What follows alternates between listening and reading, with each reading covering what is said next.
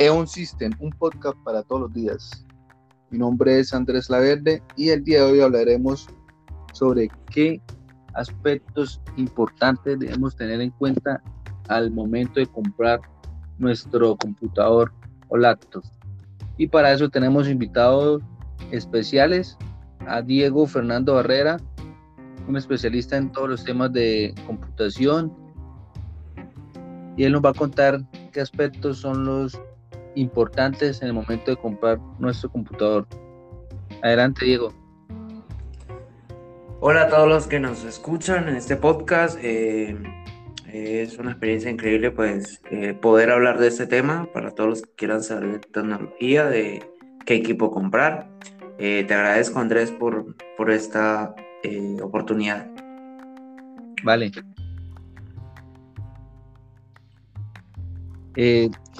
Cuéntales un poco a, las personas a qué te dedicas, eh, en qué eres especializado en la parte de, computación. Vale, Carlos. Eh, eh, bueno, soy, soy técnico en sistemas, técnico en arreglo de computadores y trabajo para una compañía, una marca de computadores. esto pues eh, me permite eh, o me, da, me dio ciertos conocimientos pues, para poder explicarle a ustedes cómo elegir el PC correcto para el trabajo que desempeñe. Ya llevo cuatro años de experiencia bueno, como empleado para esta marca de computadores y bueno, de arreglar computadores, de conocer el tema un poco más. Diego, una pregunta que todos los que nos escuchan eh, se estarán haciendo es que yo quiero un computador para ofimática, ¿qué características debería tener? ¿Cuál sería el más adecuado de acuerdo a las necesidades? Sí, es una pregunta muy importante, ya que a la hora de comprar un PC o una laptop eh, hay que buscar el equipo que se adapte a las necesidades, ¿sí? No se puede buscar un equipo muy básico si voy a, a hacer un trabajo muy pesado, no se puede buscar eh, un equipo tan sencillo si voy a hacer eh, un trabajo de ingeniería, arquitectura y, todo este tema. No, ahora bien, para el tema de ofimática, eh, para tema de ofimática, lo que es manejo de aplicaciones como Word, Excel y demás, y todo lo que tiene que ver con eso, puede ser un, portátil o una laptop sencilla con un procesador básico. Obviamente, la experiencia de trabajo no va a ser tan gratificante, sí, te puede servir desde un Celeron eh, hasta un procesador, o bueno, equipos con procesadores más potentes. Pero la verdad ya se recomienda como mínimo un procesador i3, un procesador Ryzen 3, para que tenga una experiencia de trabajo fluida. Porque ya los procesadores anteriores como Pentium, Athlon, son cubren esa necesidad, pero la experiencia de trabajo no es tan buena. En algún momento se quedan pegados, se quedan lentos. Entonces básicamente ya se recomiendan con procesadores eh, como mínimo i3 o Ryzen 3. Sí, además ahorita con Windows 11, una versión de Windows, pues que viene con nuevas funciones, eh, consume mucho más recursos, eh, se recomienda también procesador como mínimo i3 o Ryzen 3. Ahora bien, en cuanto a RAM, tema de ofimática, 4 GB eh, es lo mínimo. Yo se recomienda 8 GB, pues como te digo, para una experiencia de trabajo un poco más fluida, más rápida. Eh, sea para algo básico como para un trabajo quizás un poco más potente. Y ya en cuanto a almacenamiento, si tiene que ser disco sólido. Bueno, no es que tenga que ser, sino que es mucho más rápido y la experiencia es eh, mucho más fluida. Eso en el caso de ofimática. Diego, y para aquellas personas que, por ejemplo, estudian ingeniería, donde, por ejemplo, que estudian arquitectura, que manejan programas de diseño, eh, los que estudian producción multimedia, pero adicional a eso ellos quieren, vamos, tener el computador para jugar, que les gusta pronto los videojuegos y también quieren hacer trabajo pesado. ¿Qué computador recomendarías? Vale, pues para ese tipo de trabajo que es eh, más pesado, Sí, todo lo que es ingeniería, diseño gráfico, eh, arquitectura y juegos, eh, se recomiendan máquinas potentes, porque es que esos software específicos de, esas carreras son muy pesadas, consumen recursos tanto en procesamiento como en memoria RAM eh, y gráficos. Es otro punto que hay que tocar con el tema de la gráfica. Como mínimo se recomienda un procesador i5 eh, con más de 8 GB de RAM, disco sólido es lo ideal y que cuente con tarjeta gráfica. Sí, también hay que ver eh, para qué tipo de trabajo, ¿no? Qué tipo de ingeniería. En el caso de una ingeniería industrial, una ingeniería industrial puede ser un i5, 8 de RAM, eh, con una gráfica dedicada a 2 GB, cubre muy bien pues los trabajos que van a realizar, ¿sí? que usan algunos software de planos, eh, obviamente planos un poco más sencillos. Ya una carrera como ingeniería civil ya requiere una máquina más potente. Eh, lo ideal sería un i7, puede ser serie U, un i7 convencional, pero que venga con tarjeta gráfica también, pues para el tema de software de como AutoCAD, que es donde se trabajan los planos, y otro software también que en el que hacen cálculos como MATLAB es un software bastante pesado, o ArcGIS, que es de mapeo. Eh, es muy pesado, se recomienda al menos una tarjeta gráfica de 3 GB y lo ideal es un procesador Serie H.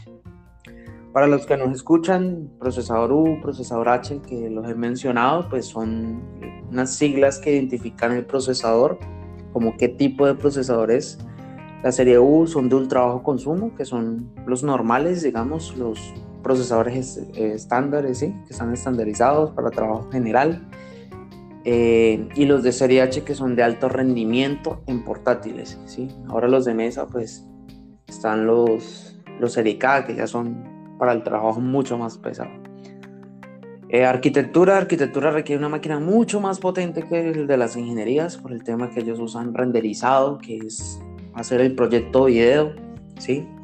Ya requiere de un procesador de alto rendimiento sí o sí, serie H en el caso de laptop, serie K o serie F en el caso de, de equipo de escritorio, con tarjeta gráfica mínima, mínima de 4 GB, una GTX 1650 o, o, en, o en su defecto las de AMD de, de esas mismas gigas, independientes por supuesto, y 16 GB de RAM y un procesador de alto rendimiento, sea i7 o Ryzen 7 porque la carga de pesado de la, eh, la carga de trabajo eh, de un arquitecto es muy pesada, más que todo el tema de renderizado. Y ahora bien, pues un gaming, un gamer como tal, pues es, depende del juego que, sí, que, que preguntar. Para las personas que ya quieren el computador solamente para el gaming dedicado, esas personas que quieren bastante FPS, que son bastante exigentes, que quieren jugar los videojuegos que están recién salidos al mercado de gaming, ¿qué computador sería recomendable? Bueno, para el tema gaming sí se requiere, pues actualmente equipos potentes. Ya los juegos de actuales son juegos con una experiencia inmersiva, con juegos que son mucho más reales. No puede ser un equipo básico como antes, sí, que corríamos el, el Counter Strike en, en equipo Celeron o Coreo Duo. Bueno, para el tema gamer, eh, sí o sí un procesador de alto rendimiento, tanto en portátil como en torre. Eh, alto rendimiento, pues serie H para laptop, serie F o serie K, preferiblemente para el tema de desktop, de equipo de mesa. Y tarjeta gráfica como mínimo la GTX 1650 de 4 GB. Y eso, la mayoría de títulos los corren medios. Lo ideal para una experiencia completa en gaming es una tarjeta gráfica RTX, o sea, una 20, 2060 o, o una o de las nuevas, las RTX 30, 3070, 3080, que son las que alcanzan el mayor rendimiento en los juegos o en los títulos más pesados. Eh, pues el tema gaming también hay que considerar RAM. Eh, lo ideal son, bueno, la mayoría de títulos con 8 GB corre bastante bien pero pues para una experiencia completa en gaming, si se va a transmitir, si se va a hacer otro tipo de cosas, 16 GB de RAM, eh, disco sólido preferiblemente, y también es importante un monitor eh, que tenga bastantes FPS para que la experiencia de juego sea fluida, ¿sí? Eh, la tasa de refresco sea por lo menos de 120 Hz. eh, tanto para laptop como para tanto para laptop gaming como para equipo de mesa. Eh, que básicamente es, esa es la configuración ideal. Un i7 o Ryzen 7 sería H con 8, preferiblemente 16 GB de RAM, gráfica de alto rendimiento y disco sólido. Diego, ¿y qué marca manejas? ¿Cuál es la marca que manejas y, que recomendarías a, nuestros oyentes?